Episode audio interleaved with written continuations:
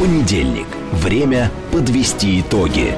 Главный редактор радиостанции «Говорит Москва» Роман Бабаян вместе с вами обсудит и проанализирует главные события прошедшей недели, их причины и последствия. Вспомним, что было, узнаем, что будет. Авторская программа Романа Бабаяна. Программа предназначена для лиц старше 16 лет. 18.06 в Москве. Это радио «Говорит Москва». Я Роман Бабаян, главный редактор радиостанции. Добрый вечер всем. А, ну что, давайте сразу быстренько. Телефоны нашего прямого эфира 8495-7373-94,8. Телефон для ваших смс-ок а, плюс 7 925 4 восьмерки 94 и 8 работает наш телеграм-канал «Говорит МСК Бот». Самые свежие новости. Подписывайтесь, если до сих пор еще не подписались. Здесь сейчас начинается трансляция нашей программы. Она начинается еще и на нашей странице, уже началась на нашей странице ВКонтакте и а, в Ютьюбе. Александр Казаков, наш звукорежиссер, нам сейчас скажет, сколько человек уже подключилось к нашей программе на Ютьюбе. 1030. 1030 человек. Давайте а, поактивнее, поактивнее. Итак, наша традиционная а, летучка. Э, значит, Дюссельдорф смотрит, Омск с нами, Псков ждет, Санкт-Петербург весь в ожидании, СНГ внимательно оценивают, Беларусь рядом, э, Ялта ждет с нетерпением, Дублин, Ирландия, Екатеринбург с нами, Братск с нами, а Тагил на связи, Ташкент, прекрасно, Мурманск, привет из Новосибирска, Крым, Симферополь.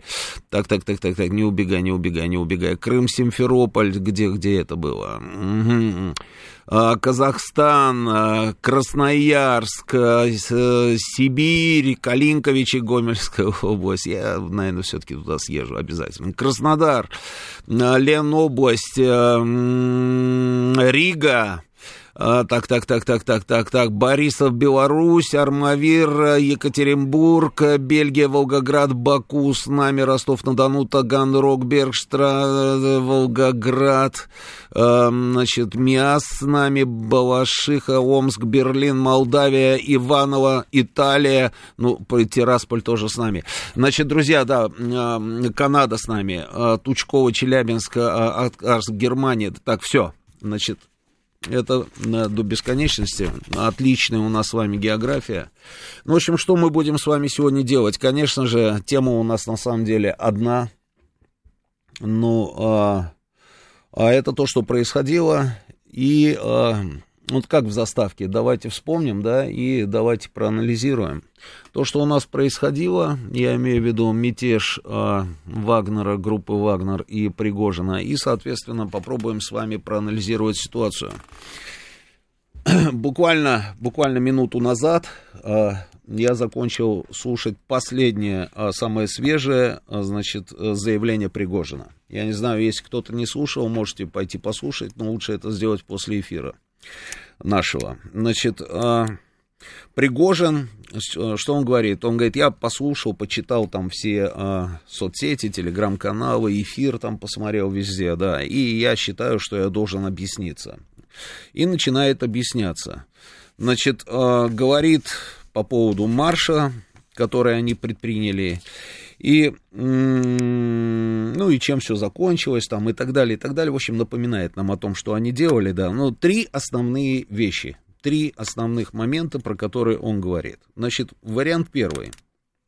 А, первая вещь, на которую он акцентирует внимание. Мы не собирались проливать русскую кровь. Мы изначально не планировали проливать русскую кровь. Мы остановились и развернулись только потому, что мы не собирались проливать русскую кровь. Дальше он расшифровывает. Ни один солдат не погиб на земле, ни один солдат, ни один офицер, он повторяет это несколько раз. Что касается русской крови, это, конечно же, не так. Да, он говорит, он это не отрицает, он говорит, что они пролили русскую кровь, потому что убили офицеров не на земле, а в воздухе. То есть это наши пилоты, пилоты наших самолетов, экипажи а, и люди, которые находились в самолете. А, поэтому не проливать русскую кровь у Пригожина не получилось, он ее пролил.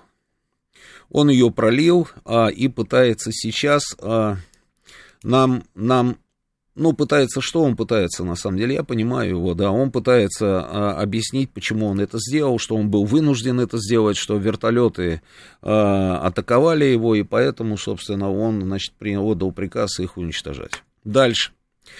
А он четыре, по-моему, раза, четыре раза повторяет, мы крутые, ну, типа того, что мы прошли 780 километров, то есть подчеркивает крутость, да, а, ЧВК. «Вагнер», мы прошли 780 километров. Для наглядности рассказывает нам о том, что это ровно то самое расстояние, которое могло бы пройти а, наша с вами армия до Киева, когда началась специальная военная операция, а потом уже от Киева, собственно, еще и до Ужгорода как он говорит, там тоже в районе 700, 780 а, километров. М-м, самое крутое военное формирование а, чуть ли не мира, он об этом говорит, это ЧВК «Вагнер». И вот если бы все там действовали и способны были бы на то, что, на что способен Вагнер, то спецоперация, говорит Пригожин, наша длилась бы одни сутки. Ни много ни мало. Дальше. Несколько раз Пригожин повторяет. Мы не собирались свергать законно избранную власть в Российской Федерации. Несколько раз. Теперь что я по поводу этого всего думаю? Ну, по поводу того, что не проливать русскую кровь, это неправда. Значит, а по поводу того, что они прошли 780 километров, это правда. А по поводу того, что они не собирались свергать законно избранную власть, это вилами на воде писан. Кто может нам сказать, собирались или не собирались? Кто эти люди, которые могут нам на 100% заявить, что нет, мы точно даем вам стопроцентную гарантию, что не собирались? Когда происходит военный мятеж, когда маршем идет э, на столицу такая группировка, как Вагнер, возможны все варианты. Это очевидная история. Варианты возможны. А, поэтому здесь, здесь, как говорится, да, вот этот его довод, он мимо, он мимо этот довод. И он объясняет самое главное, самое главное, он объясняет, почему случился этот марш. Вы помните на протяжении всего вот этого вот э, ужасного дня, когда мы все с вами наблюдали за тем, что происходит, да, как разворачивались события в Ростове, в Воронеже, в Липецке, э, что мы слышали? Что мы слышали от э, хозяина ЧВК «Вагнер»? Слышали от хозяина ЧВК «Вагнер», «Вагнер» только одно, значит, э, обвинение в адрес Министерства обороны, конкретно Шойгу и Герасимов, э, и что по ним был нанесен удар, и после чего, собственно, они приняли решение, значит, пойти маршем на Москву. Я еще в субботу сказал, что это неправда. А эти решения не принимаются вот так спонтанно на нервике, на нерве. То есть вот они сидели в своих лагерях, нанесен был удар, как говорит Пригожин, и они тут же прыгнули, значит, в свои КАМАЗы, бронетранспортеры, Тигры и все остальное, и, а, и поехали. Нет, это так не работает. Для того, чтобы пойти маршем на Москву и пройти те самые 780 километров, про которые он сегодня рассказывает, для этого нужно было подготовиться. Для этого нужно было и боекомплект загрузить и технику поставить на травы, и а, горючее, горю, горюч, ну, соляркой там нужно было запастись в таких количествах, чтобы, чтобы дойти до этой самой Москвы. Поэтому это все было подготовлено, очевидно, совершенно, и это не было спонтанным решением. Сегодня Пригожин опять говорит о том, что триггером случился вот этот вот, триггером стал вот этот вот самый удар, в результате которого погибли а, его люди, и после этого, значит, они приняли решение пойти. Но он ставит запятую и говорит, а вот знаете, мы на самом деле хотели 30 числа, слушайтесь внимательно, 30 числа мы хотели прийти в Ростов и сдать все, что у нас есть, провести инвентаризацию, сдать все это Министерству обороны. Танки, РСЗО, там, технику и так далее.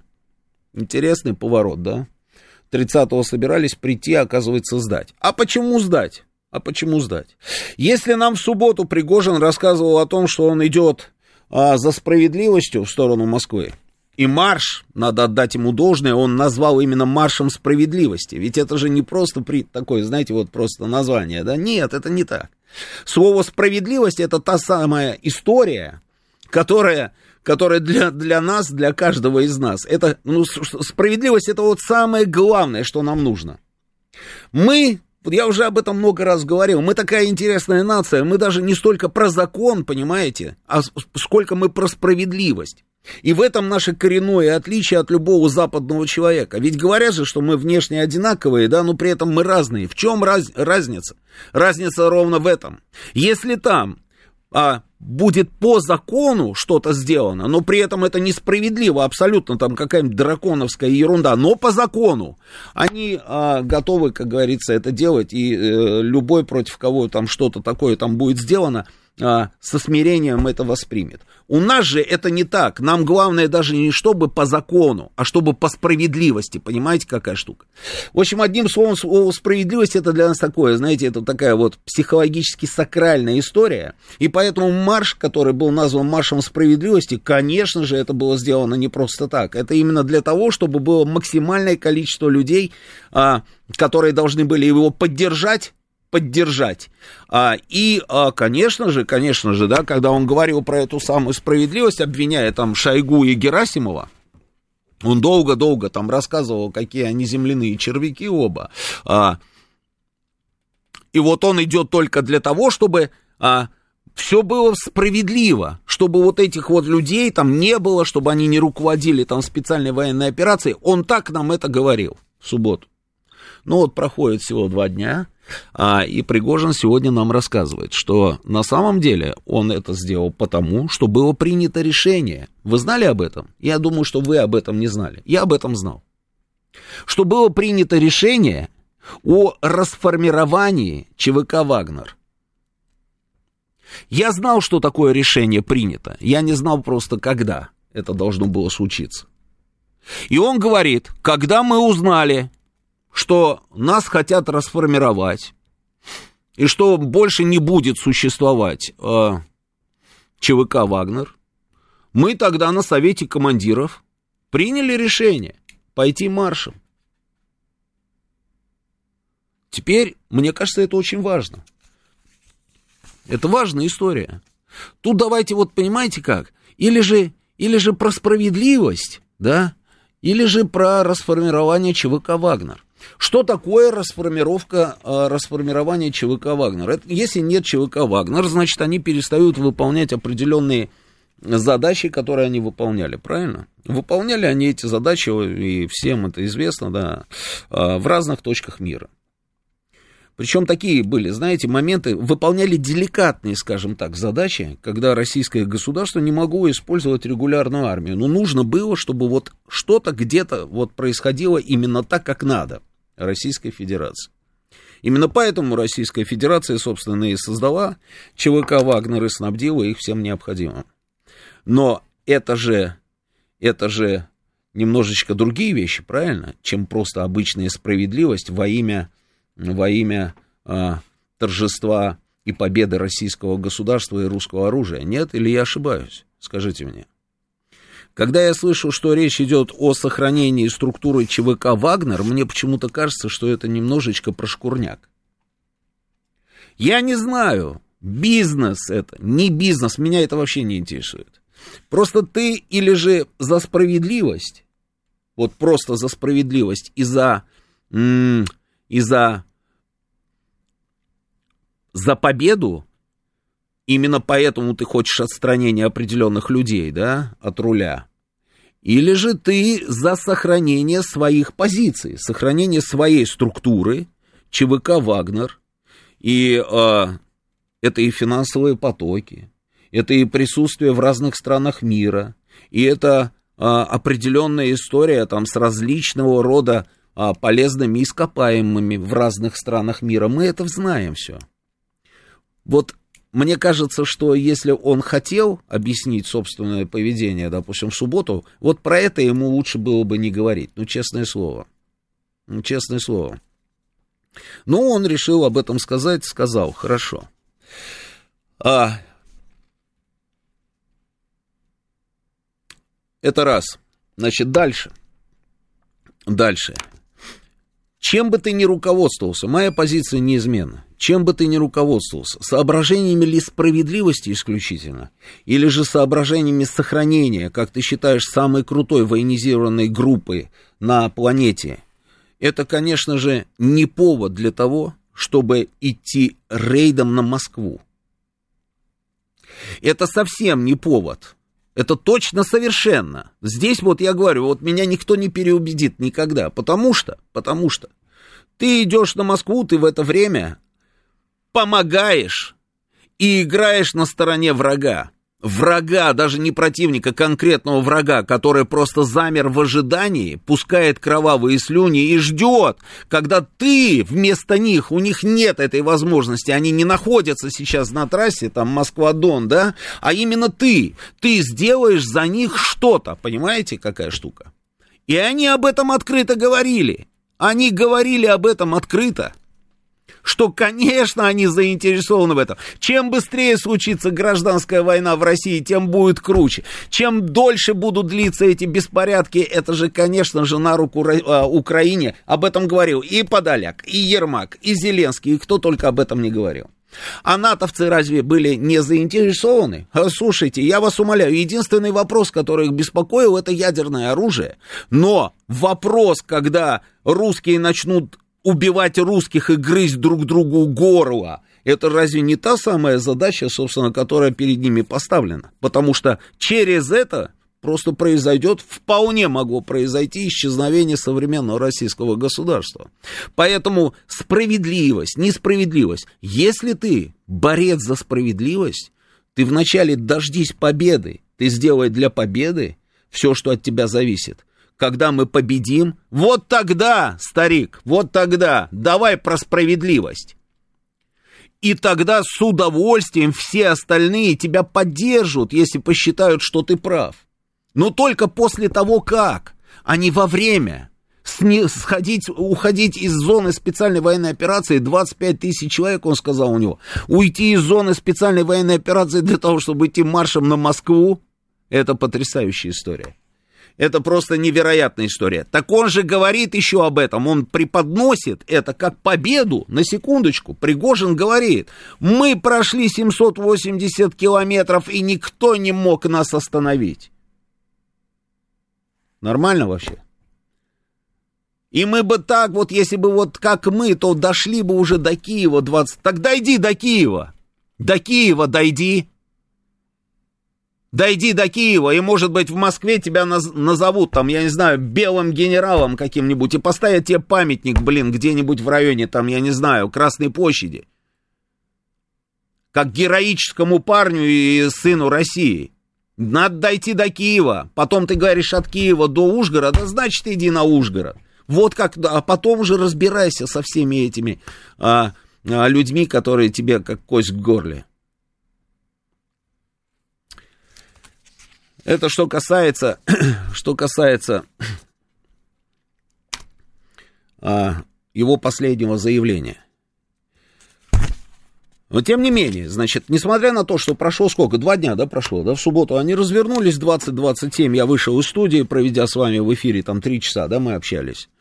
А, я предложил в качестве, если вы помните, я предложил в качестве переговорщика Лукашенко, потому что больше мы с вами, мы же сидели, да, таким мозговым штурмом, пытались понять, что делать в этой ситуации. Первый вариант у нас с вами был плохой, если вы помните, что подавление исключительно там силой оружия, то есть это бои, это та самая русская кровь, которая должна была литься уже и в воздухе, и на земле.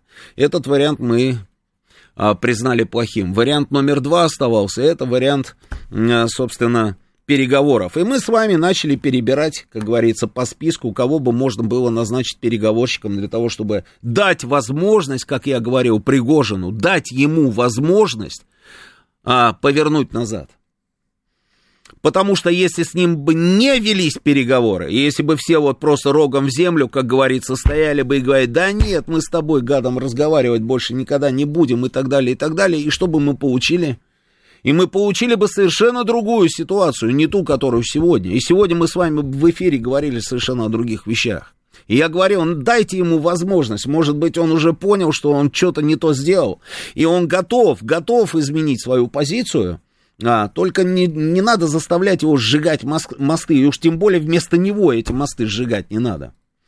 Мы начали с вами думать, кто бы мог там пойти, а, собственно, на эти самые переговоры с Пригожиным.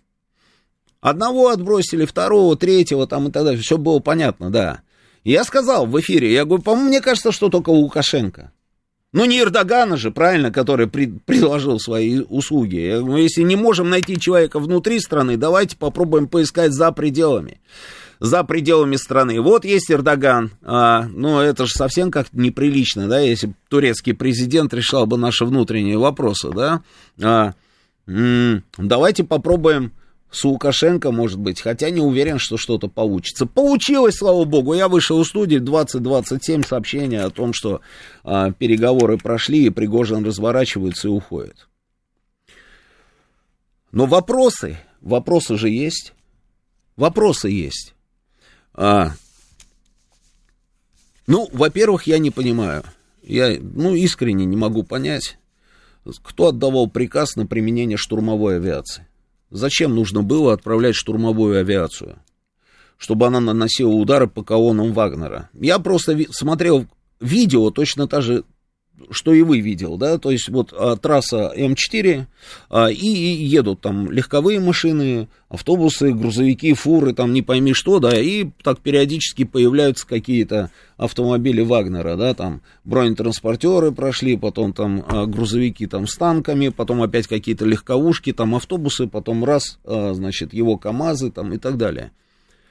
Ну, отдавать приказ штурмовой авиации останавливать колонну, это значит ставить под угрозу вот те самые легковушки, автобусы и фуры, которые ездят по трассе М4. Мне кажется, это была ошибка. Не надо было задействовать штурмовую авиацию. Это раз.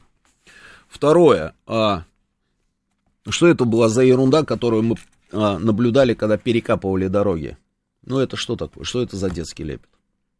Ну, перекопали дорогу, там раз объехали, мы с вами это обсудили, поехали дальше. Ну, перекапывали дорогу. Просто потрясающе было, знаете, по, а, по дерзости решения, да, и по смелости перекопать дорогу для того, чтобы остановить группу Вагнера. Это просто невероятно, да.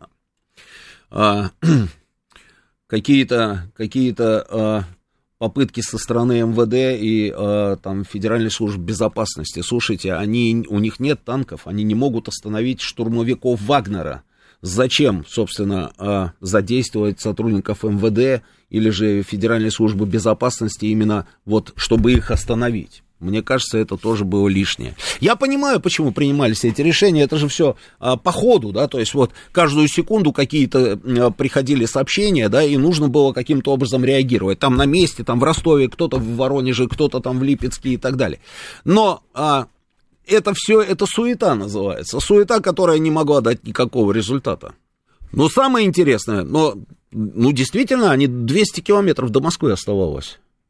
Теперь давайте предположим, что если бы это были бы не вагнеровцы, а предположим, что это были бы, допустим, подразделения ВСУ, которые шли бы на технике с символикой ЗВ, там, ну вот, с, под российскими флагами, что мы не можем этого допустить? Да легко.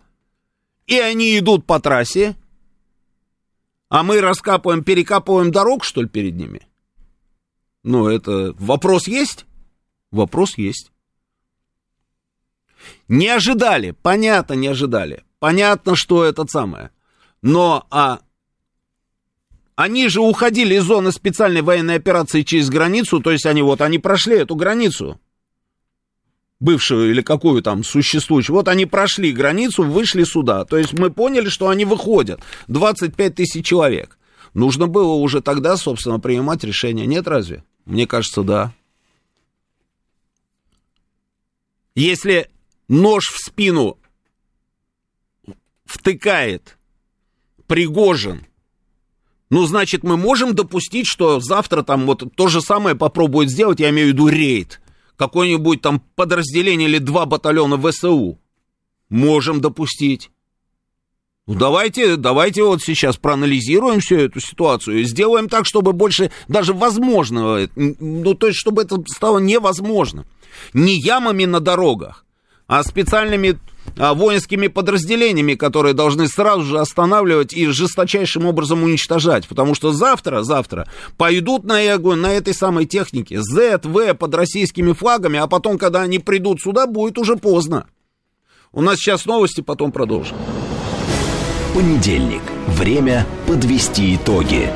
Главный редактор радиостанции «Говорит Москва» Роман Бабаян вместе с вами обсудит и проанализирует главные события прошедшей недели, их причины и последствия. Вспомним, что было, узнаем, что будет. Авторская программа Романа Бабаяна. 18.38 в Москве, это радио «Говорит Москва». Продолжаем работать в прямом эфире, я Роман Бабаян. Продолжается трансляция нашей программы. У нас в телеграм-канале «Говорит Москобот», э, на нашей странице ВКонтакте и в Ютьюбе тоже пока еще продолжает. Сколько там человек сейчас у нас? 3600. 3600, хорошо.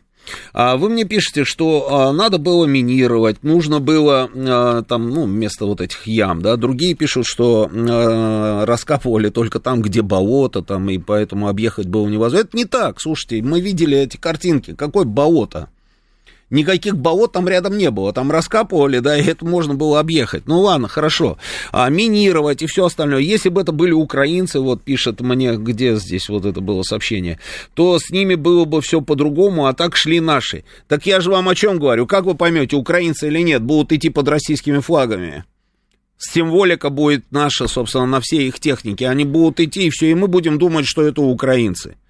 Э, э, что это наши а не украинцы. Думаете, они пойдут под своими желто этими самыми э, серо-бурмалиновыми какими-то флагами? Нет, конечно. Если это будет спецоперация, если будет этот рейд, они пойдут так, что ой-ой-ой, не переживайте, в жизни не отличишь. А, еще вопрос, еще один вопрос, который мне тоже кажется, а, а, ну, я не знаю, спорным. Спорным было это решение, конечно, отправить а, подразделение Ахмат чтобы они а, останавливали там а, Вагнер или в случае чего там, как говорится, вступили с ними там в бой. Мне кажется, это тоже спорная история. Ну, есть психологический момент, когда не нужно, собственно, было применять чеченских ребят. Они а, стоят в зоне специальной военной операции, выполняют свои задачи. Вот надо было их там и оставлять, потому что здесь, мне кажется, а, это была ошибка, не нужно было этого делать. Слава богу, ничего, как говорится, не понадобилось. Видел я там и публикации, они выдвинулись, заняли там позиции. Последний, по-моему, ролик был в районе Коломны, да, они остановились там, а, развернули блокпосты. А, то есть соприкосновение с Вагнером не случилось. Но что касается Вагнера, это просто невероятная история. Это нужно же было умудриться в течение одного дня из героев оказаться предателями. Это же нужно было просто а, суметь это сделать. И что бы он сейчас не говорил, еще, дум, думаю, несколько раз там попробует он нам объяснить, зачем он это делал, это уже все, поздно. Поздно. И абсолютно прав был президент, который сказал, что, а, помните обращение, да, в 9 утра там а, президента, который сказал, что а, они вот этим самым на самом деле предали даже тех своих ребят, которые погибли сейчас, выполняя боевые задачи. Я согласен, так и есть мотивированные бойцы, как говорит Пригожин. Мотивированные на что? Вот он сейчас говорит, они мотивированные. Мотивированные были на что? Взять Москву, что ли? Мотивация какого рода? Мотивация справиться с врагами? Так враг был совершенно в другой стороне. Враги были в другой стороне мотивированные бойцы. Мы на Совете приняли решение, и все, все это решение поддержали. на самом деле не все поддержали это решение. Были люди, которые а, не захотели участвовать в этой истории. И были люди, которые в Ростове, помните эти сообщения, да, они в Ростове, там несколько человек пришли там в отделение полиции, сказали, что они не хотят в этом участвовать, сдали оружие. Из сотрудников Вагнера. Поэтому мотивация это, конечно, здорово. Ну, какая мотивация? Хочется понять просто, что за мотивация. Он рассчитывал на то, что... вот еще один вопрос, который не дает мне покоя, да? На что он рассчитывал? Вот он рассчитывал на что? А какие цели он поставил, он уже говорит. Он меняет там периодически, да, там эти цели. Но это не важно, он про это хотя бы говорит. А на что он рассчитывал?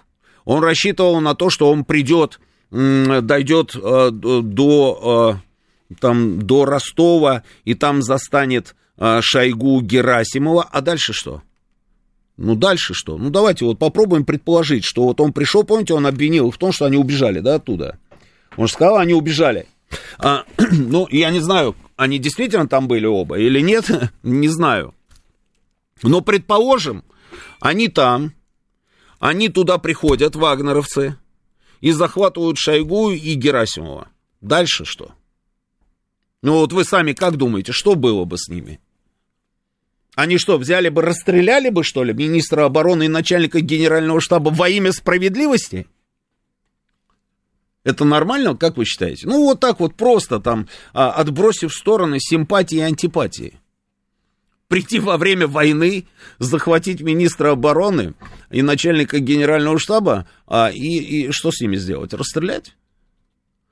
Если не расстрелять, а, тогда что? Сказать, мы пришли, а, а, потому что это справедливо, а вот ты, Сергей Кожугетович, а, кроме того, что там а, такой-такой немазанный сухой, дальше что? Что ты должен сделать?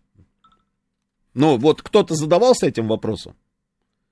Где здесь справедливость? При чем здесь справедливость? Во время войны можно делать такие вещи с министром обороны и начальником генерального штаба?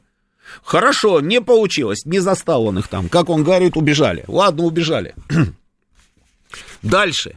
Ты принимаешь решение разделить свою группировку на три колонны. Одна часть у тебя остается в Ростове, две другие идут через Воронеж, через Липецк, идут в сторону Москвы. Хорошо. Пришли вы в Москву. Дальше что? Ну вот хочу просто продолжение, вот услышать. Дальше что? Ты идешь за справедливостью, ты нам рассказываешь. А что ты будешь делать? Ты пришел в Москву, мы придем на Фрунзенскую набережную, да, говорил он.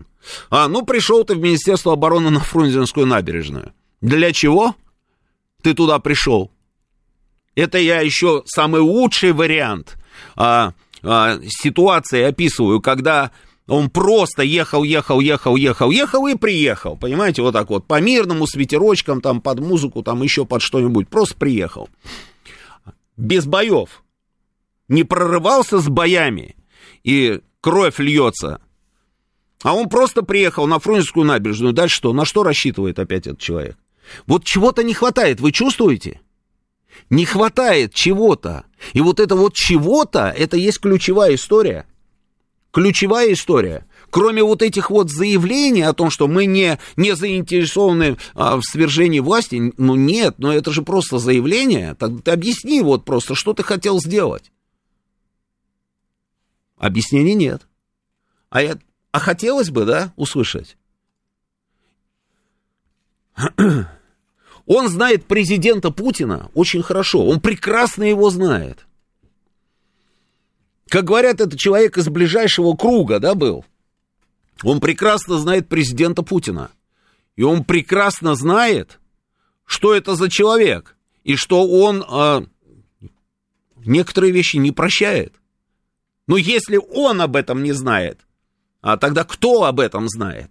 Да Путин сам неоднократно об этом говорил. Помните, Путин сказал, что это предательство, и тут же сразу все. Он не назвал фамилию Пригожина. При чем здесь это? Назвал он фамилию Пригожина или не назвал фамилию Пригожина?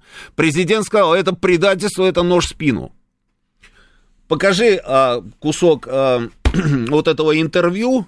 Нет, вот это, да. Вот запускай. Со звуком давайте. Да. Не, еще раз давай, еще раз, сначала.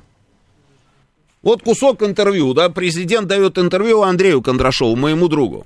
А, тот спрашивает, да. слушайте. Ну, не все. А что невозможно простить? Предательство. Что и требовалось доказать. Вы можете там простить некоторые вещи? Он говорит, да, но не все. А что невозможно простить? Он говорит, предательство. Именно поэтому Именно поэтому он сказал, это предательство, даже не называя фамилий. И я думаю, что Евгений Викторович сразу все понял. Он понял, что, ну все, здесь, здесь, как говорится,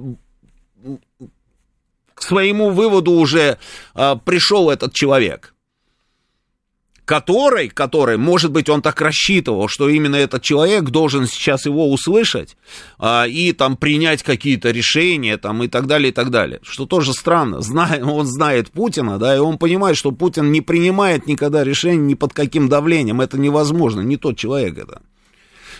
у каждого из нас есть определенные принципы, вот у Путина это принцип. И Пригожин это знает прекрасно. И когда Пригожин слышит это предательство, он сразу все понял. Он сразу все понял. И слава богу, что все-таки дали ему возможность отыграть назад и уйти. Уйти в Белоруссию. Мы не пролили ни одной капли русской крови на земле, там ни один солдат не этот самое. Мы наш, мы, мы свои, говорит он, мы свои, мы русские, мы свои, мы вот э, очень хорошо себя э, проявляли и в Африке, и в арабском регионе, и на Украине, и действовали исключительно только в интересах российского государства и больше никакого. Ну, то есть вот наши, как говорится, люди. И вот вдруг наши люди оказываются я не знаю, оказываются не совсем нашими, что ли? Вот как в классике, знаете, вот помните вот этот тоже великолепный фрагмент, специально я его подготовил, ну посмотрите, это вот просто нарочно не придумаешь, все вот ровно так, вот давай запускай. Все наоборот, наши это не наши, а не наши это наши. Бывают такие наши, которые совсем не наши. Черт побери, откуда вы это взяли? Я предполагаю. Вы предполагаете, вы предполагаете, а там наших бьют. Не горячись.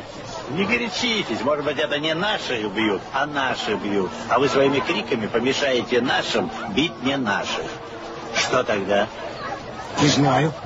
А вот видите, никогда нельзя заранее определить, кто наши, а кто не наши. А что же делать тогда? Да ничего. Как ничего? Так там же бьют. Там же кто-то бьет.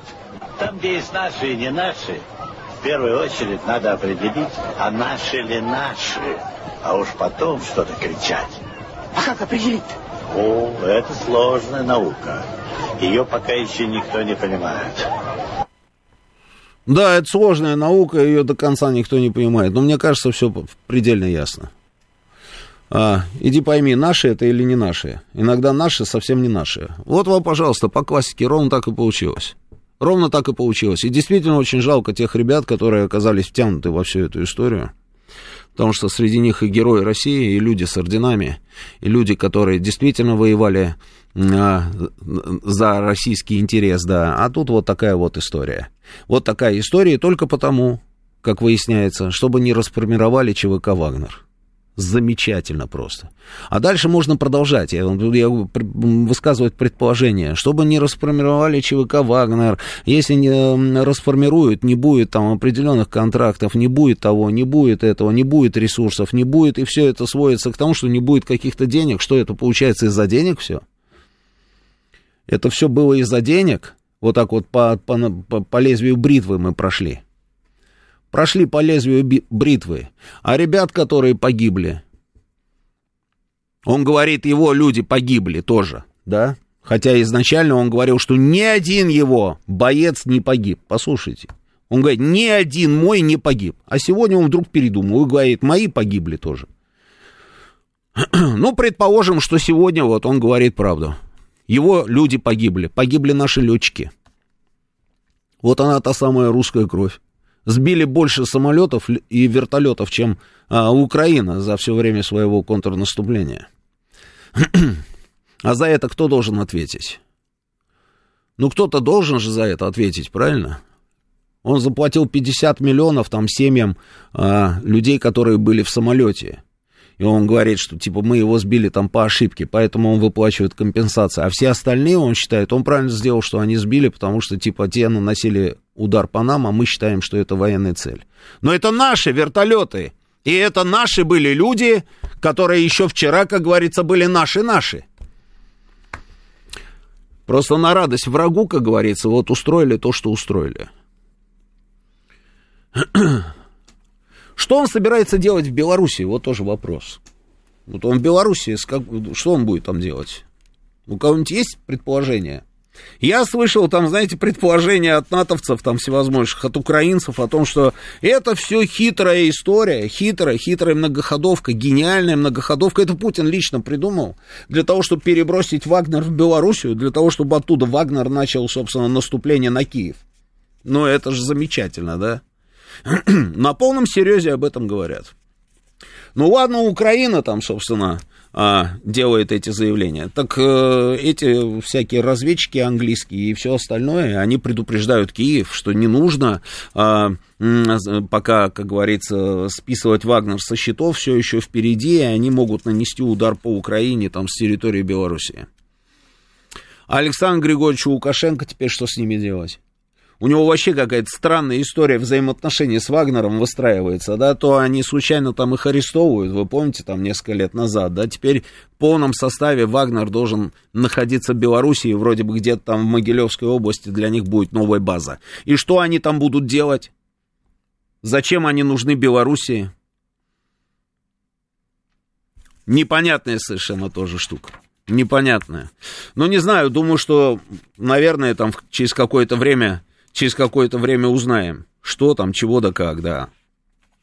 Что касается а, Министерства обороны, ну, конечно, мне не хватает заявлений. Вот двое суток я жду заявления от Министерства обороны по поводу того, что происходило. Мне не хватает этой информации.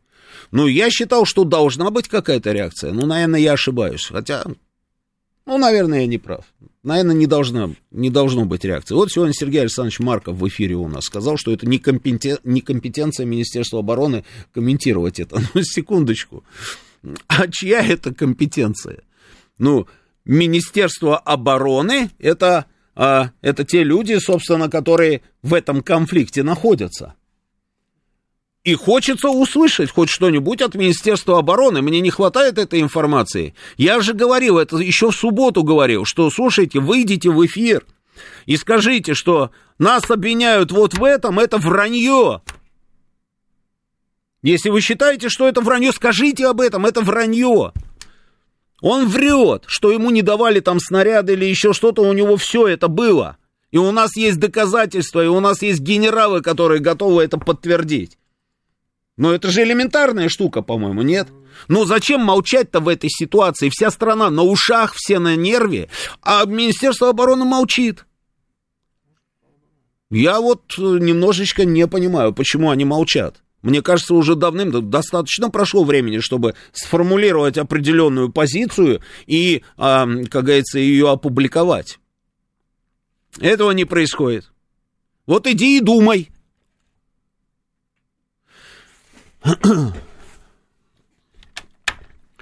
Читаю сообщение ваше. Адам пишет, если по, все получилось спонтанно, если бы не спонтанно, если бы готовили, западные спецслужбы знали бы об этом решении. Эти негодяи отправили бы и снайперов в Ростов в качестве провокации для невозможности примирения, да и ВСУ приготовились бы. Значит, я вам рассказываю, Адам. Американцы не дали, как вчера и сегодня, они об этом говорят, что, оказывается, они, их разведка, знала о том, что готовится подобная история со стороны ЧВК «Вагнер». Они знали об этом. А, ну, естественно, никто никого не предупреждал. Ну, неужели же они должны были предупредить кого-то? Нет, а, естественно. Они знали. Вот вам, пожалуйста. И спонтанно это не делается. Идите попробуйте спонтанно. Вот сейчас встать, вскочить. Вот моментально. Вот вскочить и отправиться в Петербург. Давайте. Ничего не делая, не собирая вещи, а, ни, ни э, зубную щетку не закидывать там в чемодан, никуда, ничего, спонтанно так раз и, и поехали. Просто в Санкт-Петербург, поезжайте. Спонтанно у вас ничего не получится. Так или иначе нужна хоть какая-то подготовка. И он сам говорит, что они готовились. Они готовились, там мы грузили, мы то, мы все, горючее. Но для того, чтобы все это сдать Министерству обороны. Ну, как-то странно это звучит. Это были свои, мы их пропускали, будь это украинцы, с ними была бы совершенно другая история. Об этом мы уже говорили. А, это была не суета, это были методы задержки, просто выигрывали время, колонны двигались по дороге, а не по лесу. А, выигрывали время в смысле? Но они идут по дороге, по дороге идти легко, достаточно быстро могли бы и прийти.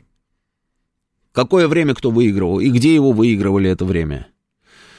А, надо учиться договариваться, а не доводить до таких вещей. Батька вот договорился. Что мешало осторожно себя вести с ЧВК, пишет Алла Северная Тушина. А, понимаете, Алла, а, по поводу надо уметь договариваться, абсолютно с вами соглашусь, согласен. Надо уметь договариваться.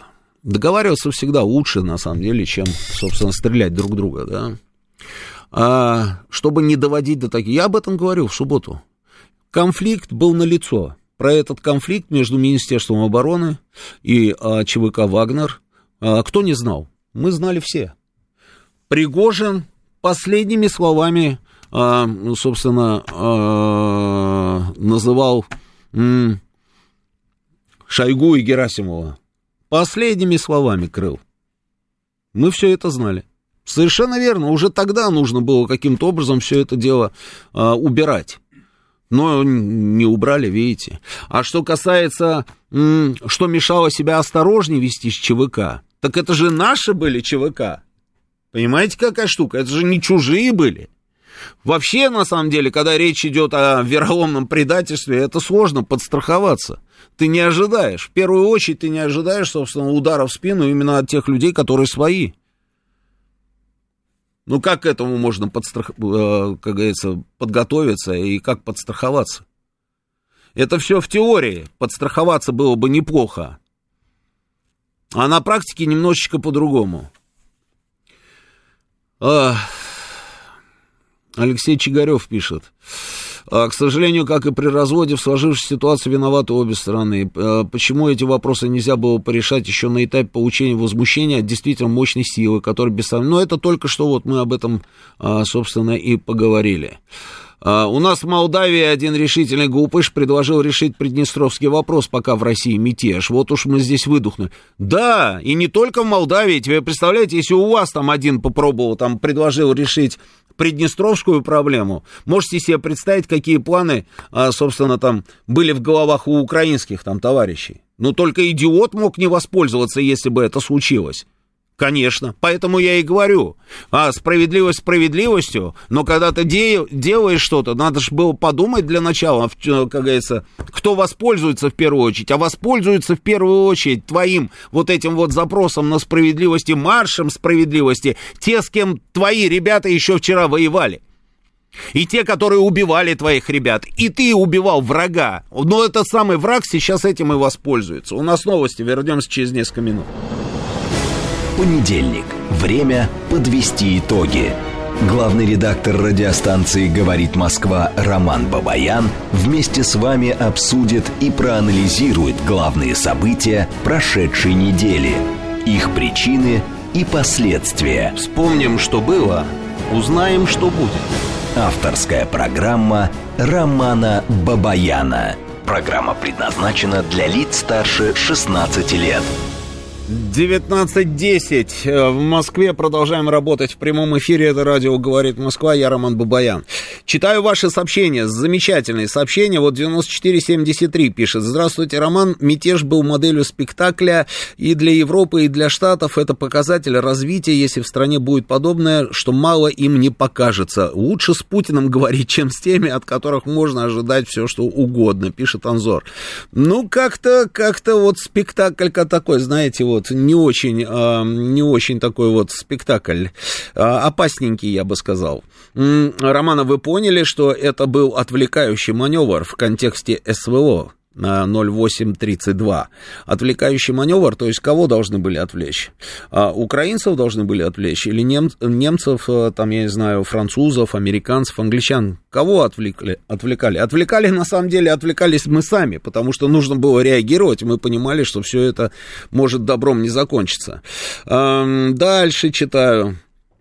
Была задача всех стряхнуть Неосознанно на планете все меняется. Рыбы с, экватора, рыбы с экватора давно плывут в Средиземное море, и везде лед тает, и весь мир меняется. А мы меняемся? Всем здоровья, спрашивают. Вот 72-62. Да, меняемся, меняемся. И рыба, и мы, и экватор. Все меняется. И экватор уже в другом месте. А, Насчет всех встряхнуть, да, я тут видел его заявление, когда он в Ростове сел в джип, а уезжает и говорит, вот, встряхнули всех там, встряхнули или взбодрили всех. Это, конечно, замечательно. Это замечательно. Многоходовка, вот пишут люди. Ну, какая это многоходовка? Нет, это не многоходовка.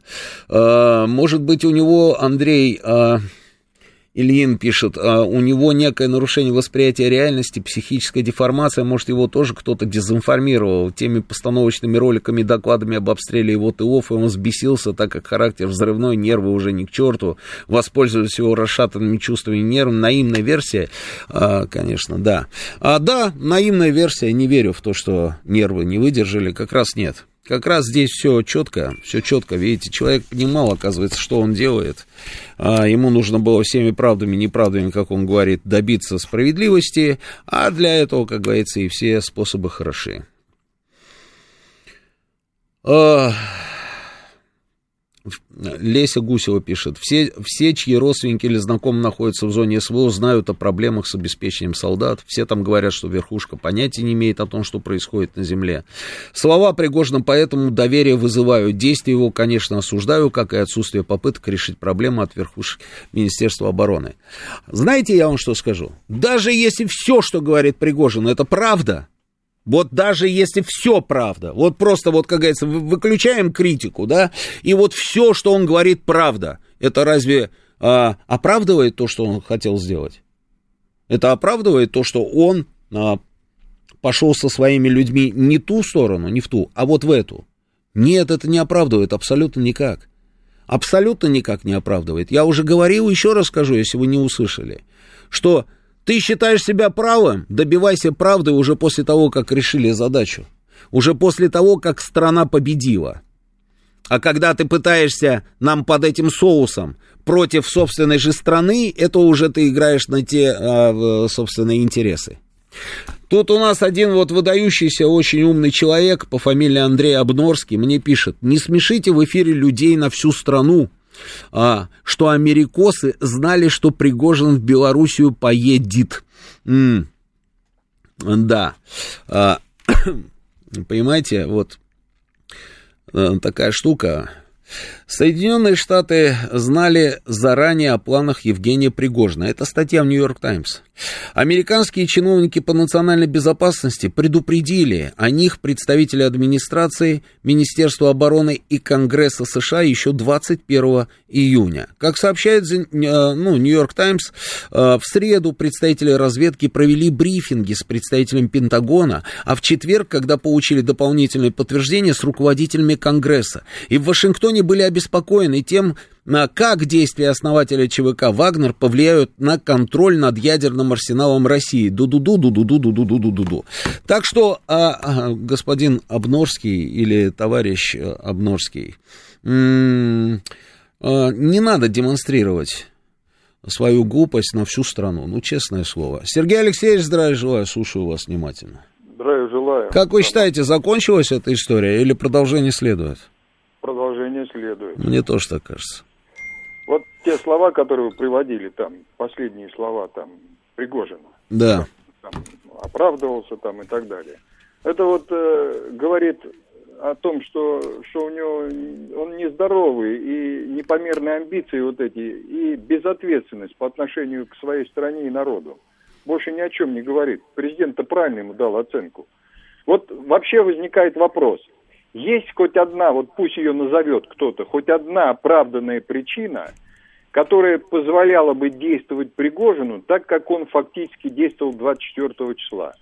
Эта причина была бы понятна, чтобы эта причина была понятна там и признана допустимой абсолютно большинством нашего народа, и эту причину можно было бы считать в какой-то мере оправданной даже в условиях объявленной Западом войны против России.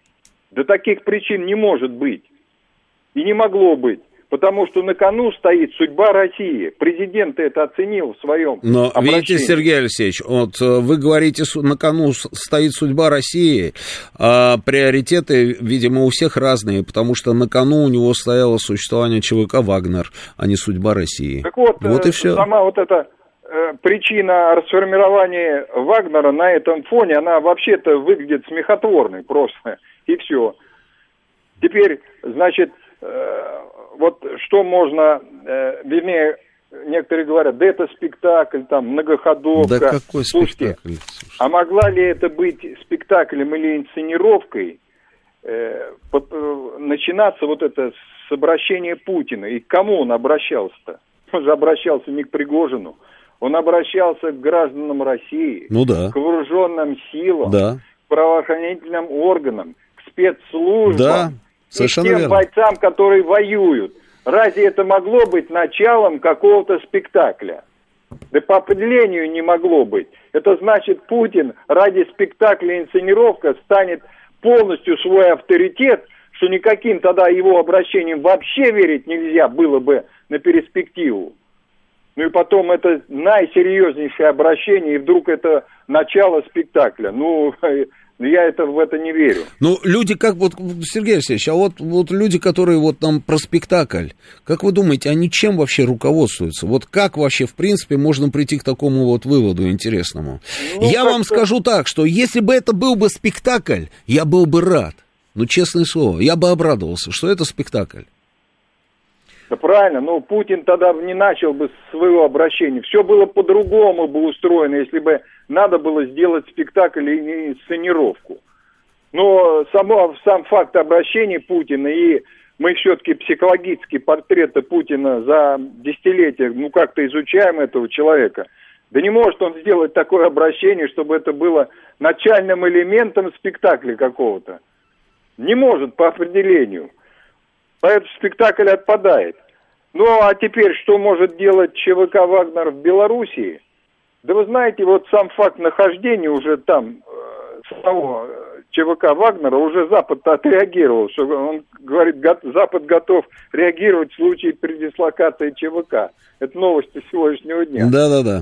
То есть Да-да-да. сама, само присутствие где-то в каком-то регионе ЧВК у, у них уже вызыка- вызывает беспокоиться. Ну и пусть беспокоится.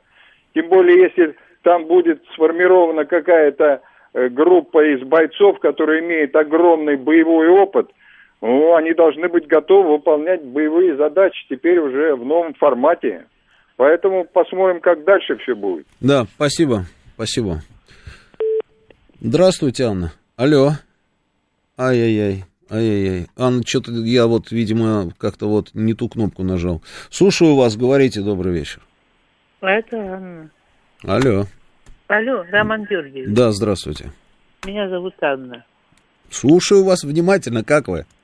Да спасибо, ничего нормально. Более-менее могло быть хуже. Ну, в то, что все это закончилось, я, конечно, не верю.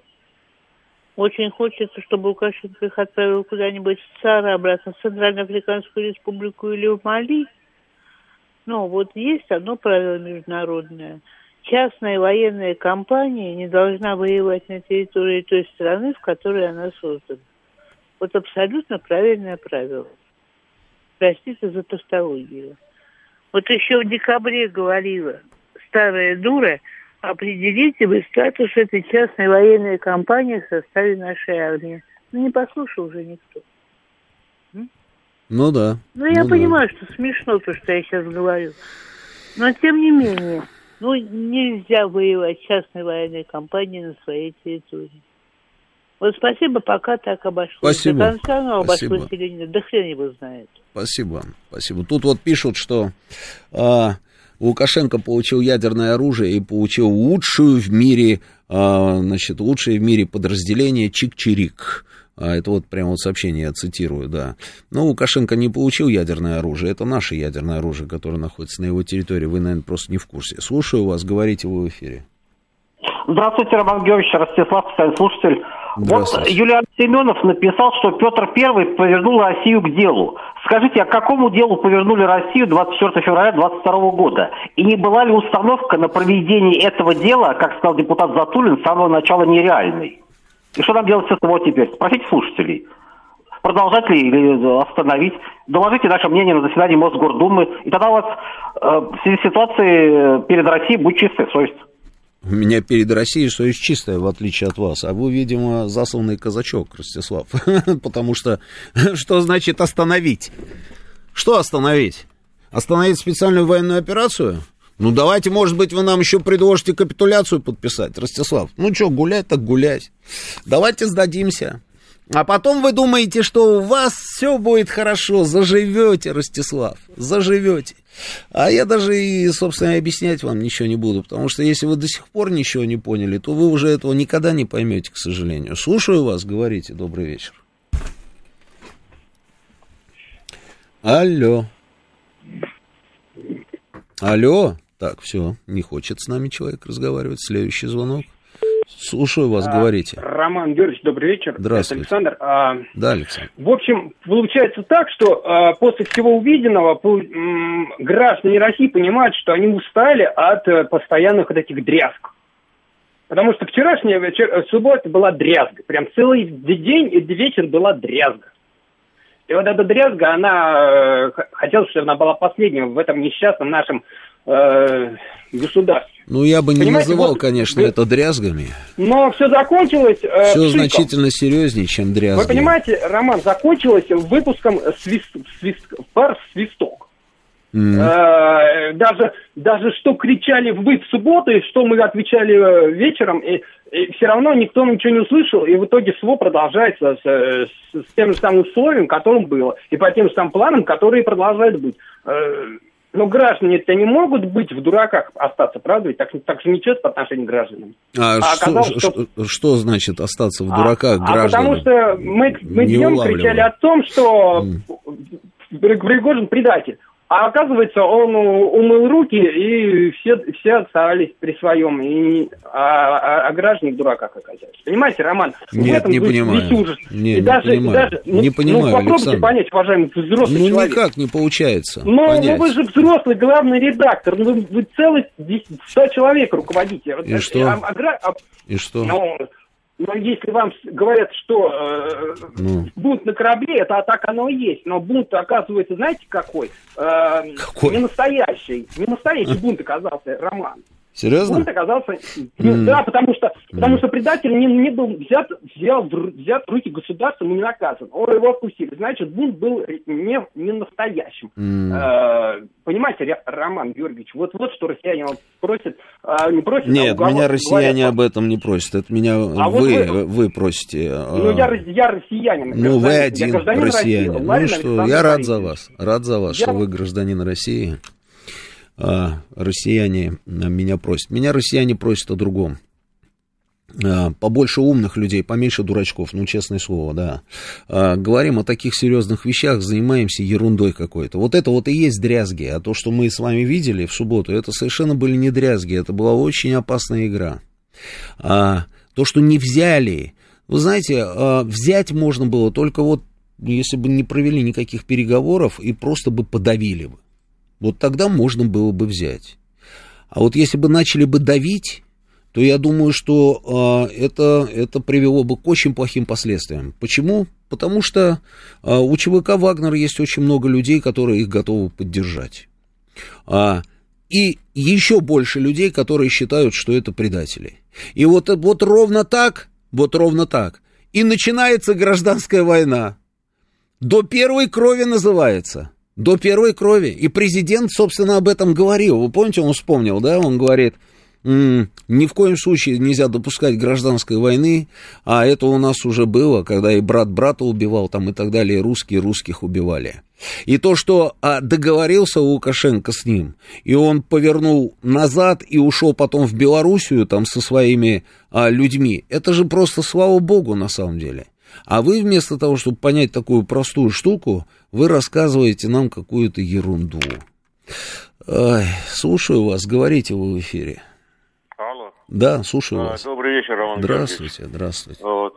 Вот. Я понимаю, у вас такой сейчас печальный. Нет, я не собираюсь нести какую-то ахинею. Я хочу поддержать вас э, под каждым словом, как говорится.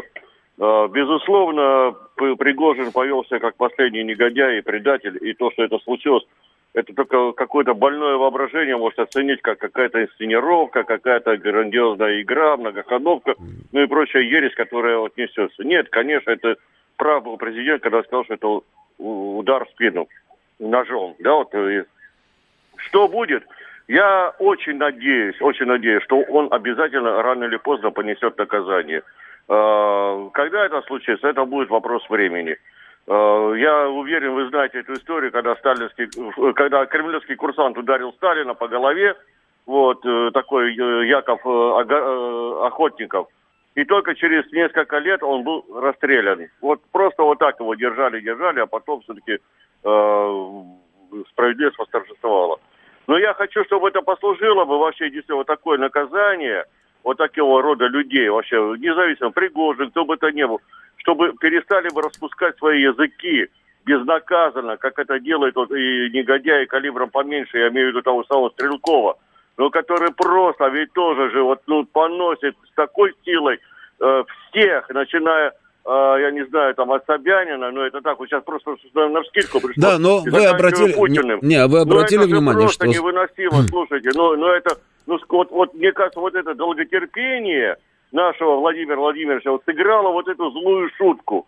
Ну, всему есть предел, иначе молитва превращается в фарс просто-напросто, вот, понимаете, вот я вот очень надеюсь, что, что все-таки будут приняты соответствующие меры, и независимо от звания, от должности, от фамилии, если даже в чем-то виновен министр обороны, начальник генерального штаба, неважно, а обязательно должны понести заслуженное наказание. Но не доводить до такой ситуации, когда, на, слушайте, на весь мир, какая там на всю страну, на весь мир вот это вот грязное белье, понимаете, это полощется, еще говорит, у кого фекалии повкуснее, если так можно выразиться, будут пахнуть.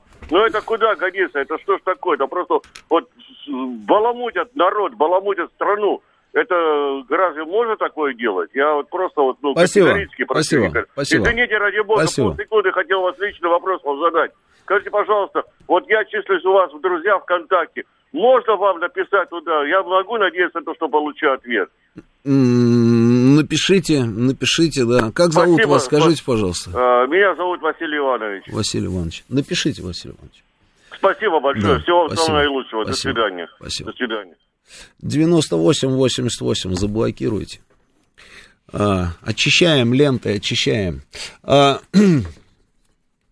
Что касается, кстати, Стрелкова, а, я не знаю, если кто-то читает там из наших слушателей, там Стрелкова, обратите внимание, что Стрелков, конечно, да, он там может, а, как говорится, сказать. Но в этой ситуации Стрелков все четко, на самом деле, расставил все точки над «и», четкая совершенно позиция, что а, когда твоя страна воюет, ты не имеешь права делать а, то, что сделал Пригожин. Вот и все. Это предательство. Это была позиция Стрелкова, поэтому, поэтому вот как-то так. А, так, так, так, так, так. Компетенция Лукашенко. Республика Беларусь открывает пункты набора сотрудников ЧВК. А, первое, что сделал Вагнер, ринулся к аэродрому, сбил самолет, нарушил командование на Запорожском сегменте, не надо его выгораживать. А, ну, слушайте, никто никого не выгораживает, на самом деле. Люди, люди просто говорят о том, что, наверное, из того, что говорил там Пригожин, очень многое соответствует действительности. И я даже с ним не спорю. И я даже сказал, а, что, может быть, даже предположим, давайте, что вот все абсолютно, что он говорит, правда, но это совершенно же не оправдывает это, правильно, то, что он сделал, абсолютно не оправдывает. А, что касается по поводу того, что а, в Белоруссии там набирают ЧВК, ну, не знаю, не знаю, видите, вот, вот штука с ЧВК, она вот такая, вот палка о двух концах, с одной стороны вот так, а с другой стороны совершенно по-другому.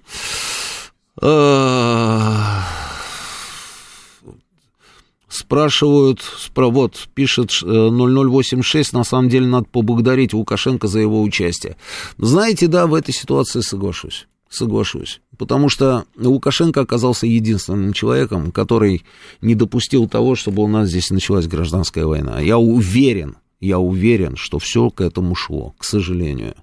А вот те люди, которые звонят и рассказывают про какие-то спектакли, им бы левым глазом хотя бы, вот я не знаю, как-то перенести, что ли, вот куда-то, где а, вот подобные события происходят, чтобы они вот хоть как-то, понимаете, они же не читали ничего, они ничего не знают, они не знают, сколько людей погибло, почему, как, с чего все началось, никто ничего не знает.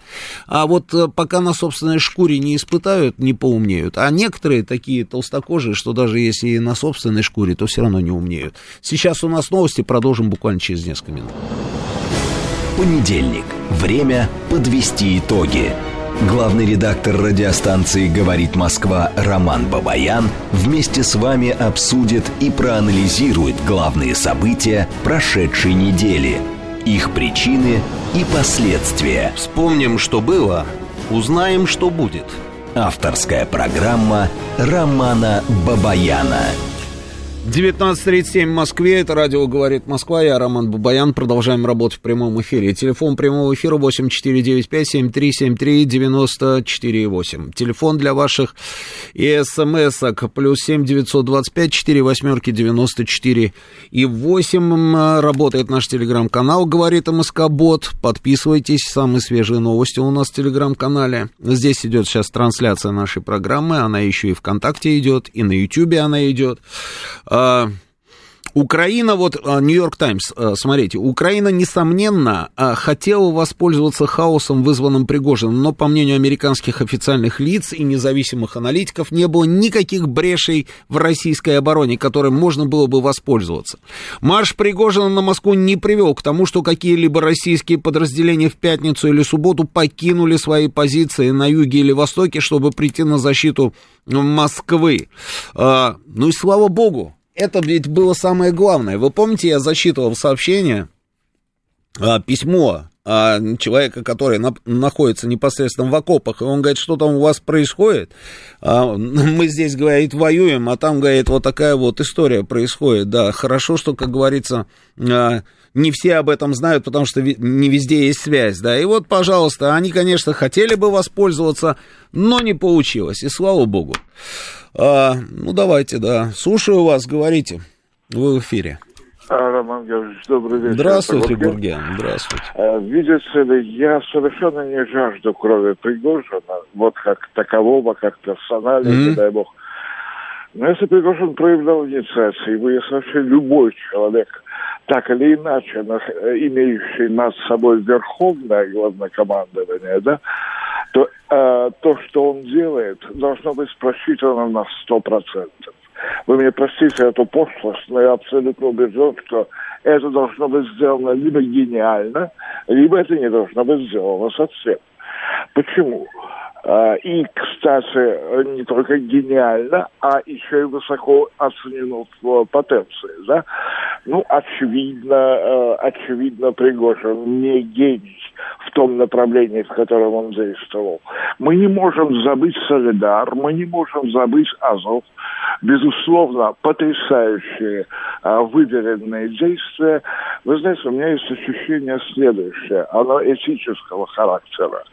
Господину Пригожину не, не хватило только одного – скромности. Понимаете, если бы он а, немножко проконсультировался о своих действиях у Верховного командования и э, услышал, что ему скажут в ответ, или если бы он имел некоторую критику к своим действиям. Но, как мы видим, очень простой вывод. Военные, в общем, самые обычные люди, да, они обучены у там Клаусовица, да, они знают что-то очень многое, и, вероятно, многие кладут жизнь на то, чтобы быть профессиональными военными. Но, э, тем не менее, оправданность риска. Риск сам по себе. То, что сделал господин Пригожин, с моей профанской точки зрения в военном искусстве, называется словом самодеятельность. Это как не очень хорошая, не очень удачная реклама. Ну, представим себе, что некий Гурген, да, там вот, звонит на радио, говорит Москва, и с удовольствием, кстати, э, Роман Георгиевич, это действительно так, без всякого подходомажа, реально мне доставляет большой интерес принять участие в ваших программах, и я это делаю не первый день. Но вы понимаете, вот что хватается. Так этот Гурген, начал например, а, кидать какие-то фейки, ну, я не себя имею в виду, а вот некого mm-hmm. виртуального, понимаю, да, понимаю, да. который а, гипотетически, который а, начал бы рассказывать о взаимоотношениях на станции, так как если бы он о них имел представление, или еще какую-нибудь глупость, понимаете? От этого вот тот самый Гурген стал бы э, там, величественней, умней, да нет, но если бы это делал я, я бы был полный идиот, и это было бы самоубийство э, на уровне астматизма, вполне оправданно не такое. Э, таким образом, я считаю, что не хватило скромности. Не надо э, каз, э, бояться казаться, что кто-то тебе дает совет человек тем умнее, чем к большему количеству советов, он прислушивается. Спасибо. Спасибо. Спасибо. а, вот опять, да, а, смотрите, на что он рассчитывал? Вот он на что рассчитывал? Ну, допустим, вот давайте попробуем себя поставить на его место, да. А, у него есть задача сделать так, чтобы не расформировали Вагнер. При этом нужно информационно это преподнести так, чтобы а, потом в эфире, допустим, говорит Москва, там вот звонили там некоторые люди и говорили, что ну как же, или писали, да, ну вот он же, вот он про справедливость, он же правильно говорит, там и так далее, и так далее. А, но нужно же это было довести до а, завершения, да, то есть добиться своей цели. Соответственно, вот он идет, да, он думает, вот я иду на Москву, и а, как это должно было выглядеть? Вот он сейчас говорит о том, что вот я проезжал там Ростов, а, некоторые там наши воинские части, везде там все сплошные аплодисменты и все остальное. Ну да, Наверное, когда он шел к Ростову, были аплодисменты, потому что это же идет Вагнер. Вагнер тот самый, который только что взял а, Бахмут, он же Артемовск, да, и все понятно, это наши, наши там ребята, там все, да, поэтому аплодисменты и все остальные дела. Но дальше-то, после Ростова, дальше, когда он пошел уже на Воронеж, на Липецк и вот это вот все, а здесь Здесь он рассчитывал, что к нему будут а, кто-то будет примыкать, что ли, к нему. Это вот, помните, Наполеон там а, с Эльбы, да, там 100 дней возвращения. Вот он высадился во Франции со своими гвардейцами, да, там с небольшим количеством гвардейцев, и пошел маршем на Париж. Ней отправили. При, при, значит, Ней со, с какими-то там бригадами подошел, встал перед Наполеоном. Наполеон, ой, я вижу а, там типа мундиры гренадерского полка. Это вот я узнаю, это вы мои солдаты, с которыми я там был в Египте там или еще где-то, с которыми я брал Берлин, да, и они Вива император и перешли на его сторону. И Ней, который только что при, присягнул Людовику, снова метнулся на сторону Наполеона. То есть он рассчитывал на этот, да, сценарий, правильно? Нормально, что вот он идет, и уже к Москве он подходит с огромной совершенно, как говорится, армией, которая переходит на его сторону. Почему? Потому что они ненавидят типа Шойгу. Вот он сказал, что Шойгу нехороший, я сейчас с ним разберусь, и поэтому армия, которая ненавидит Шойгу, она перейдет на его сторону. Но это же наивно. Нет, я вот неправильно рассуждаю. Но это же надо быть супер наивным человеком. Ну, во-первых, во-первых, ты считаешь, что если кто-то не любит Шойгу, это значит автоматически они любят тебя? И поэтому они к тебе обязательно примкнут? Ну, конечно, нет. Ну, ты не Наполеон. И ты действительно с этими солдатами в Египте не воевал. И потом, а так, вот, вот если, как говорится, положа руку на сердце, да, а отношения-то в вооруженных силах к Вагнеру тоже неоднозначны но неоднозначное. И очень многие недолюбливают. Почему? Это тоже понятно почему. Потому что вроде бы все делают одно и, ту же, одно и то же дело, выполняют одну и ту же задачу, но при этом у этих зарплаты и все остальное, и нет недостатка там ни в технике, ни в чем. И такое привилегированное такое вот положение, да, они герои. А эти вот нет, получается. Я разговаривал с людьми, они говорят, мы брали а, кстати, вот сейчас вот Гурген немножко ошибся, да. А Мариуполь Вагнер не брал. Мариуполь брали войска Министерства обороны. Подразделение Министерства обороны. А мы взяли Мариуполь, мы взяли Азов-Сталь.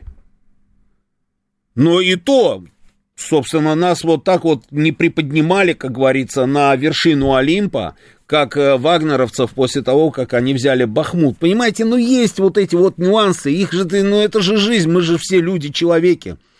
А, поэтому считать, что они просто обожают Евгения Викторовича Пригожина и поэтому будут примыкать к нему во время этого марша справедливости, ну это же наивная история. Не было бы ничего этого. Как он мог, собственно, на это рассчитывать, одному Богу известно. Вот в итоге получилось то, что получилось, и слава богу, что Лукашенко его повернул, как говорится, и, а, а, и увел. Слушаем вас, говорите вы в эфире. А, добрый вечер. Здравствуйте. Да, действительно, слава богу, что все нормально закончилось. Вот. Но вот в практическом плане на ближайшее, на будущее, знаете, с одной стороны, вот так сказать, клин клином вышибают, и Карфаген должен быть разрушен.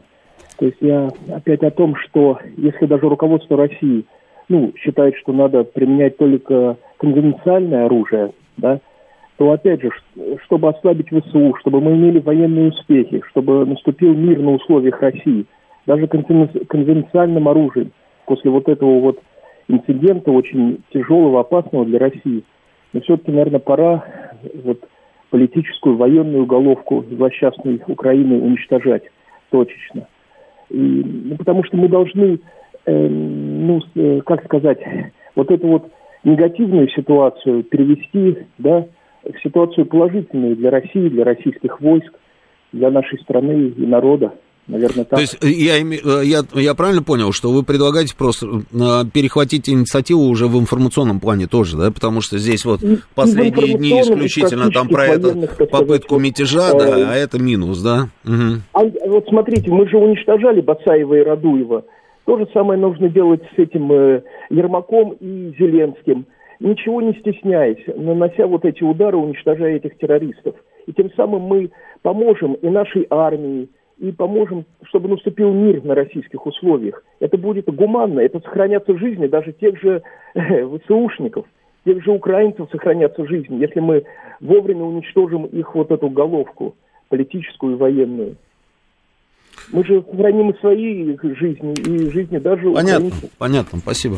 Спасибо. Спасибо. Спасибо. Слушаю вас, говорите в эфире. Здравствуйте. Здравствуйте. Николай зовут. Ну, мне кажется, что излишне романтизировать это все не стоит. На мой взгляд, спор хозяйствующих субъектов, как у нас это обычно бывает. Вагнер – это актив Пригожина. Ну, спор хозяйствующих субъектов – это все-таки немножечко другая история. Он по-другому выглядит, нет? Вам не кажется? Ну, Он там танки него... не использует, нет? Это, это отжим его актива. То есть Вагнер – это чисто его актив. Да. Да. Ему сказали, что, значит, твоя э, формально частная собственность теперь будет принадлежать и работать да. э, под Министерством обороны. Да, ну, то есть кому, этим... кому будет принадлежать? И, и он добился, кстати. И кому будет что... принадлежать? Смотрите, вот, вот твоя частная собственность, как вы говорите, будет принадлежать Министерству обороны. То есть государству, правильно? Ну да. России. Ну он-то э, не хочется ничего такого наговорить. Ага. Но э, фактически какая разница? У него отжимают частную собственность. Это рейдерский захват. В, чьи, в чьих интересах это mm. несущественно в данном случае. Mm-hmm. Он своего добился. То есть сегодня уже какой-то депутат справедливой России сказал, что вот надо принять закон о частных военных компаниях. Mm-hmm. То есть э, то, чего он, с чем он был не согласен, на мой взгляд, ему удалось. Я не знаю, тут есть радоваться или не радоваться. Удалось что? Потому то, что будет принят закон?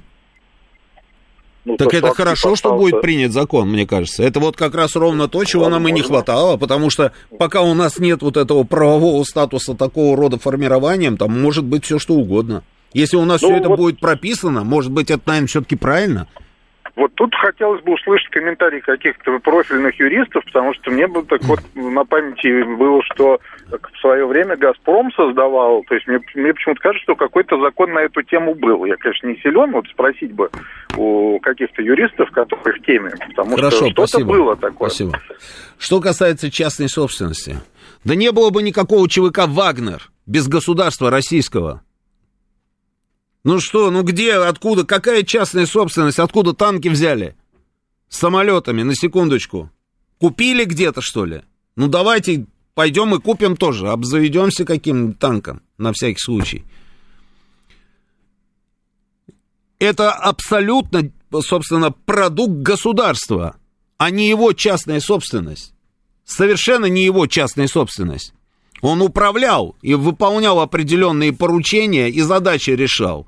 Но создавали и снабжали, и обеспечивали, и в том числе и деньгами, это государство. Ну какая частная собственность? А то, что у него, ну, естественно, он как этот самый, там, наверное, есть какой-то гешефт. Не знаю, не буду, как говорится, лезть даже в эти дебри. То, что он был против, чтобы их расформировали, это понятно, он об этом и говорит. Слушаю вас, говорите вы в эфире. А, здравствуйте. Здравствуйте. А, меня Марина зовут. У меня такое мнение, конечно, что это поворот какой-то не туда случился.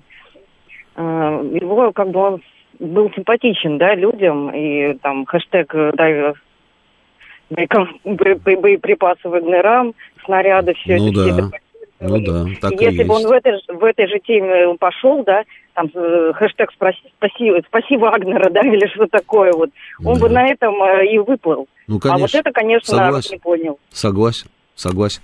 Я же говорил тоже об этом, что а, продолжали бы выполнять боевые задачи, а не превращались бы там из героев в мятежников, так больше, как говорится, было бы пользы и больше бы выгоды были, было бы у него, если мы говорим про выгоду. Оставались бы героями. Ну, конечно, по- повернули не туда. Совершенно очевидно, что не туда повернули. Но при этом, поворачивая не туда, еще нас всех могли бы под монастырь подвести. Слушаю вас, говорите. Добрый вечер. Доброе. Желаю всем здоровья, сил Спасибо. и бодрости духа. На выходных был на фестивале, где не было связи, было много детей, семей. Ну, И- хороший фестиваль. Добрый. Да, да, добрый. И новости, так сказать, с полей э, поступали отрывочно. Но я благодарен э, тому, что я в нескольком роде верующий человек и слежу за ситуацией и э, спокойно все воспринял. Потому что по фестивалю пошли слухи, что ВСУ дошли до Воронежа. Я пр- практически смотрел в глаза многим людям, взрослым родителям, и говорил, послушайте, это просто невозможно физически, давайте не будем с ума сходить, давайте дождемся, когда у кого-то появится интернет. Потому что тысяча две человек, многие стали собирать палатки, уезжать. А Что касается всей ситуации, вот мне кажется, что все равно есть доля а, спланированного такого процесса а, списания ЧВК, скажем так, в архив. И то, что погибли военные, это не говорит о том, ну вот, на вертолетах, да, летчики, не, не говорит о том, что это не могло быть спланировано с двух сторон. Почему? А, потому что, ну, это война, да, гибнут военные, и э, тут просто почему мне так думается? Не потому, что Пригожин такой крутой, не потому, что там что-то еще. И даже вот то, что вы говорили в первом часе, да, Минобороны молчит. А что им сказать? Но ведь правда же, все мы, кто вот патриотично настроен, кто общается, кто ездит туда, возит гуманитарку, мы все знаем, общаясь с военными, что действительно есть какие-то вопросы, проблемы. Просто каким-то образом же нужно было э, Пригожина остановить. Вот решили так, по такому сценарию, потому что просто так они уходят и перестают воевать странно. Нужно что-то же сделать.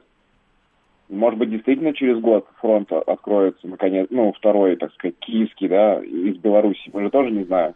В общем, поэтому я предлагаю, чтобы время прошло, потому что даже если будет День Победы наш, то, мне кажется, Пригожин там должен быть. Все-таки очень много русских наших, и не только русских парней, полегло в составе ЧВК за те цели, которые стоят перед нами. Согласитесь?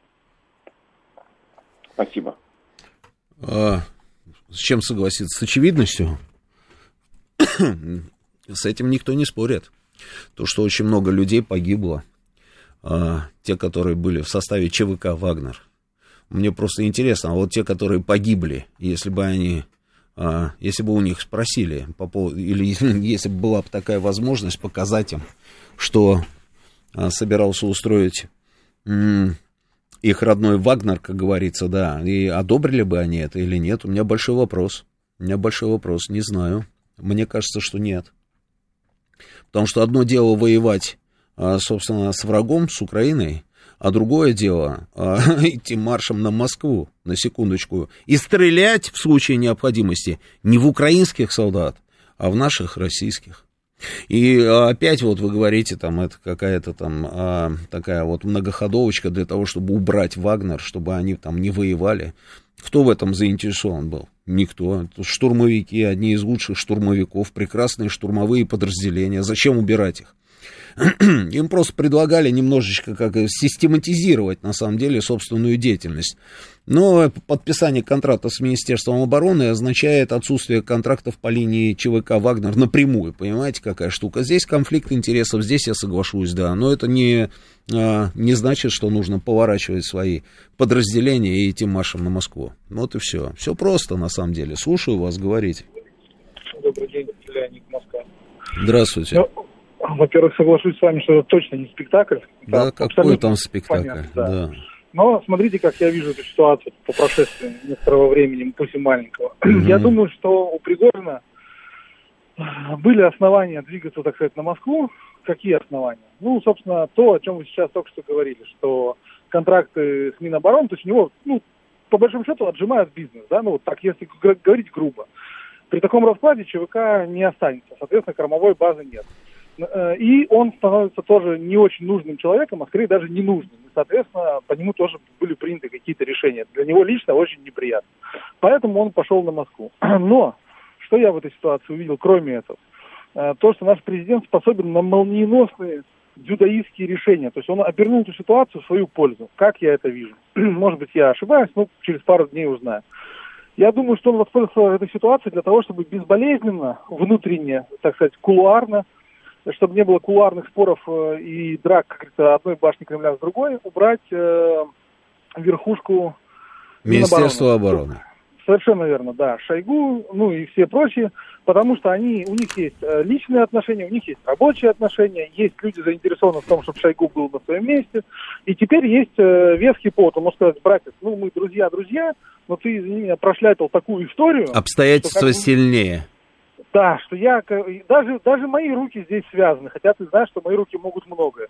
И, собственно говоря, и все причастные к этому вопросу, они, в принципе, ничего возразить не смогут, потому что ситуацию действительно прошляпили, да, ну вот по-честному. Uh-huh. То есть где, где разведка, где контрразведка, непонятно, uh-huh. как вообще да. Я думаю, что вот президент, э, ну, он, то есть, я еще раз говорю, это не спектакль, он не участник этого процесса. То есть это не то, что они договорились вот так сделать, а просто такая ситуация сложилась, и он ловко использовал ее в свою пользу. Ну, молодец. Что ну, а когда? Когда, как думаете? Я думаю, прям вот-вот. Потому вот -вот. что выводы Хорошо. должны быть сделаны, да, потому что иначе, понимаете, иначе президент потеряет лицо, потому что он сказал, что э, Пригожин понесет ответственность, ну и все причастные, да. Потом он сказал, что не понесет. И, собственно говоря, обратите внимание, что и Пригожин-то тоже свою кормовую базу сохранил. Ему сказали, ну теперь будешь кормиться вот там. Ну а ему-то, в принципе, какая разница, где у него находится база. Тут, как там, зовут вас? Как зовут еще Ле- раз? Леонид меня зовут. Леонид, ну давайте вот-вот дождемся и посмотрим. посмотрим а, а потом да. вы мне позвоните в эфир и скажете, это я, Леонид, вот-вот. Хорошо, чтобы я вот сразу, да, добро. Да, Договорились, да, все. А, ну что, а, А, сейчас у нас будут новости. А, ведущий новостей уже в студии. После новостей, а, после новостей два Георгия. Георгий Бабаян и Георгий Осипов. Программа про футбол. Ну, слушайте, ну, в конце концов, давайте уже о чем-нибудь о хорошем, о светлом. Значит, программа про футбол. После этого у нас будет военный курьер а, Галим Вергасов, Саша Сладков. И будет гость у них, да, по-моему, еще. Да, будет у них гость. Да, а мы с вами, а, ну, хочу сказать, встречаемся, встретимся через неделю в этой студии. Но не буду ничего говорить, потому что, видите, жизнь такая интересная штука. Все время какие-то сюрпризы. До встречи, одним словом.